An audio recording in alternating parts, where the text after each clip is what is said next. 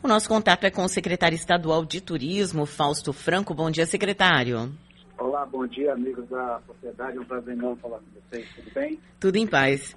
Secretário, é, desde cedo a gente tem comentado aqui, desde cedo eu estou exagerando, né? Desde o início do programa, é, a reabertura e a, o comportamento das pessoas em algumas partes do país, né? A exemplo de Rio de Janeiro, é, a exemplo de Porto Alegre, pensando mais ali no Rio Guaíba, é, com relação à não aderência efetiva a todas as normas, né? Por mais que uma parte da, da sociedade acaba, acabe aderindo às regras para que possamos voltar a usufruir é, dos nossos pontos turísticos, das nossas praias, né? Pensando no, no país, existem algumas pessoas resistentes. E aí eu queria que o senhor desse um panorama para a gente, né? É, como é que está a situação do turismo neste momento aqui no nosso estado? A gente tem muitas empresas que precisaram fechar as portas, secretário?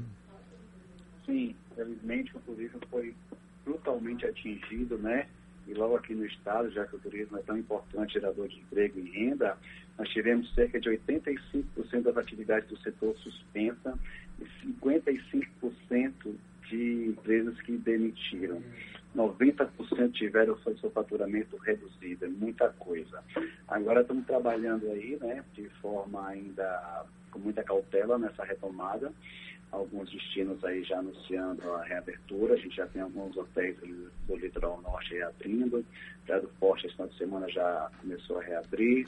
É, Prado a gente já, já começando a reabrir também. Por Seguro, alguns hotéis reabrindo. Agora em agosto, Itacaré. Perspectiva é de setembro, Morro de São Paulo e Maraú, Barra Grande mas com muita cautela ainda, porque a perspectiva é que as pessoas comecem a viajar primeiramente mais de carro, com a família, viagens curtas, a preocupação sanitária ela é muito importante nesse momento, sendo que quase metade do fluxo turístico que nós tínhamos pré-pandemia eram de baianos, então a ideia é reforçar isso. A gente tem aí três grandes feriados nacionais aí agora no segundo semestre, então será uma, uma, um termômetro do comportamento desses turistas, para depois verem os turistas nacionais e, em segundo momento, os turistas internacionais, visto que as nossas fronteiras estão fechadas, né? nem o Paraguai hoje está nos aceitando, uhum. então a gente ainda vai ter aí um verão né? um, um atípico né? do que a gente conhecia, né? até termos a vacina de fato é, em, em larga escala é, distribuída, a gente ainda vai ter que conviver com esse vírus um bom tempo. Uhum. Secretário, bom dia, Cris Cambuí falando, tudo bem?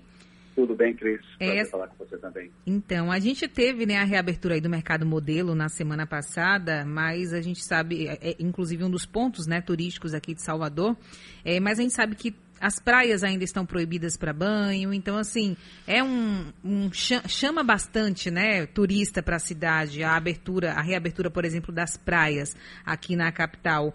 É, mas em relação assim à expectativa mesmo, apesar de ter algum, algumas reaberturas já em andamento, é, qual é a expectativa para que se volte, digamos assim, à normalidade, né, no setor do turismo?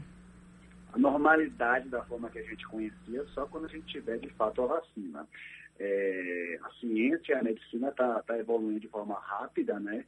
talvez histórica em relação à perspectiva de uma vacina, só que a gente precisa entender, e eu quero aproveitar a audiência de vocês, é uma coisa a gente ter a vacina, outra coisa é a gente ter é, as liberações que eu acho que consegue até com rapidez a, depois a gente ter a fabricação dela. E o mais importante é a, a distribuição dela no mundo inteiro. Então, os especialistas falam que isso vai acontecer, porventura, mais ou menos no meio do ano que vem.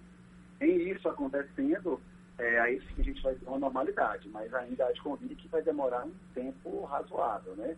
Então a gente vai ter que conviver com esses vírus com cautela. A gente tem todos os predicados para a gente se dar bem em relação a outros estados, que a gente tem maior litoral do Brasil, a gente tem muito turismo de aventura, Chapada Diamantina, Quinas de São Francisco. Eu passaria aqui a manhã inteira falando tipo, com vocês dos potenciais que a Bahia tem para com o turismo, né? Mas aquelas aglomerações que a gente conhece e tal, não, não vai ser possível é, até a gente ter, de fato, uma vacina, infelizmente. Então, o turismo acaba sendo impactado, porque, por exemplo, o Réveillon, as grandes festas, é, o próprio Carnaval, né, fica totalmente comprometido e isso impactua, evidentemente, na nossa economia. Agora, secretário, é, que tipo de ação pode ser feita para a ampliação aí do fluxo turístico entre os próprios baianos dentro do nosso estado, para que as pessoas tenham um desejo ainda maior, né, de conhecer outras áreas, já que a Bahia é tão grande? Eu acho que a gente tem que é, melhorar essa comunicação, é, mostrar que a gente está muito preocupado com essa questão sanitária, com essa questão da saúde, que as pessoas estão, né, muito tensa, é, compreensivo, mas ao mesmo tempo, na paralela, as pessoas querem muito sair de casa, querem muito viajar, porque já passamos aí mais de quatro meses né, nessa, nesse isolamento social, de alguma forma as pessoas estão, estão, estão presas em algum nível, né? E é natural que as pessoas queiram visitar seus familiares a realmente sair de casa, né? É, ver o sol, né? Ter contato com a natureza, enfim. E a Bahia, né, como eu falei antes, tem todos os predicados para ser protagonista nesse cenário, né? E a tendência é, no, no médio prazo, as coisas de fato é, acontecerem. Então, no momento, a, as reaberturas estão acontecendo, mas ainda não na, da forma que a gente, que a gente conhece.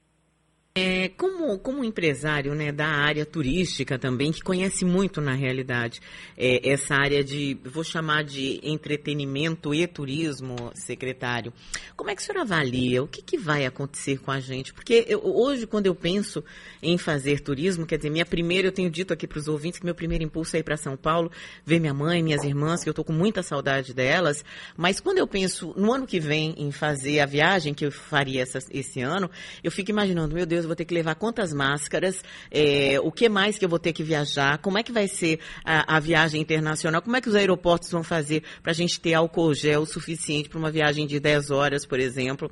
Enfim, como é que vai ser esse, esse novo momento? O senhor consegue imaginar o que será de nós a partir do ano que vem? Até porque a gente sabe que é, não vai ser tão simples assim vacinar o mundo inteiro, né? Ou ao menos a população brasileira, é, em grande escala é, com uma vacina, mesmo que ela surja, que seja barata, que os governos consigam comprar, a gente tem uma ação de, de imunização que deve levar aí algum tempo, né? É verdade. Eu, eu até brinco assim, no caso das mulheres, as mulheres vão deixar de usar batom para usar máscara, né? A máscara vai ser um item, está sendo, na verdade, um item indispensável para todos nós, pra, e o isolamento social também. Eu, particularmente, peguei um avião pela primeira vez semana passada, retrasada para ir a Brasília, e foi uma situação realmente diferente, atípica, deu um aeroporto praticamente vazio, pouquíssimas pessoas circulando, as grandes lojas todas fechadas, situação que você estava praticamente num lugar ermo, né, totalmente diferente daquela efervescência que o aeroporto normalmente traz, de alegria, as pessoas circulando e tal. Mas é uma, é uma fase de adaptação, a gente sabe que isso vai passar, com brevemente, mas nesse caso a gente tem que ter realmente cautela, o uso do álcool em gel, o distanciamento social, o uso da máscara, a questão da higiene. Então, os protocolos estão sendo né, é, lançados e sendo destacados o tempo inteiro. Isso é muito importante aí, essa conscientização das pessoas, né, que é importante para que a gente possa conviver com o vírus e respeitando as regras para que a gente possa ter essa consciência e, e saber lidar com toda essa situação. Certo, a gente conversou aqui com Fausto Franco, ele que é secretário de turismo aqui do estado da Bahia. Obrigada, viu, secretário? Bom dia e sucesso, né, para todos nós, que isso passe da melhor forma e mais rapidamente possível. Obrigado a vocês, é um prazer não falar com vocês sempre. Um bom dia a todos e se cuide. Se sai de casa, use máscara.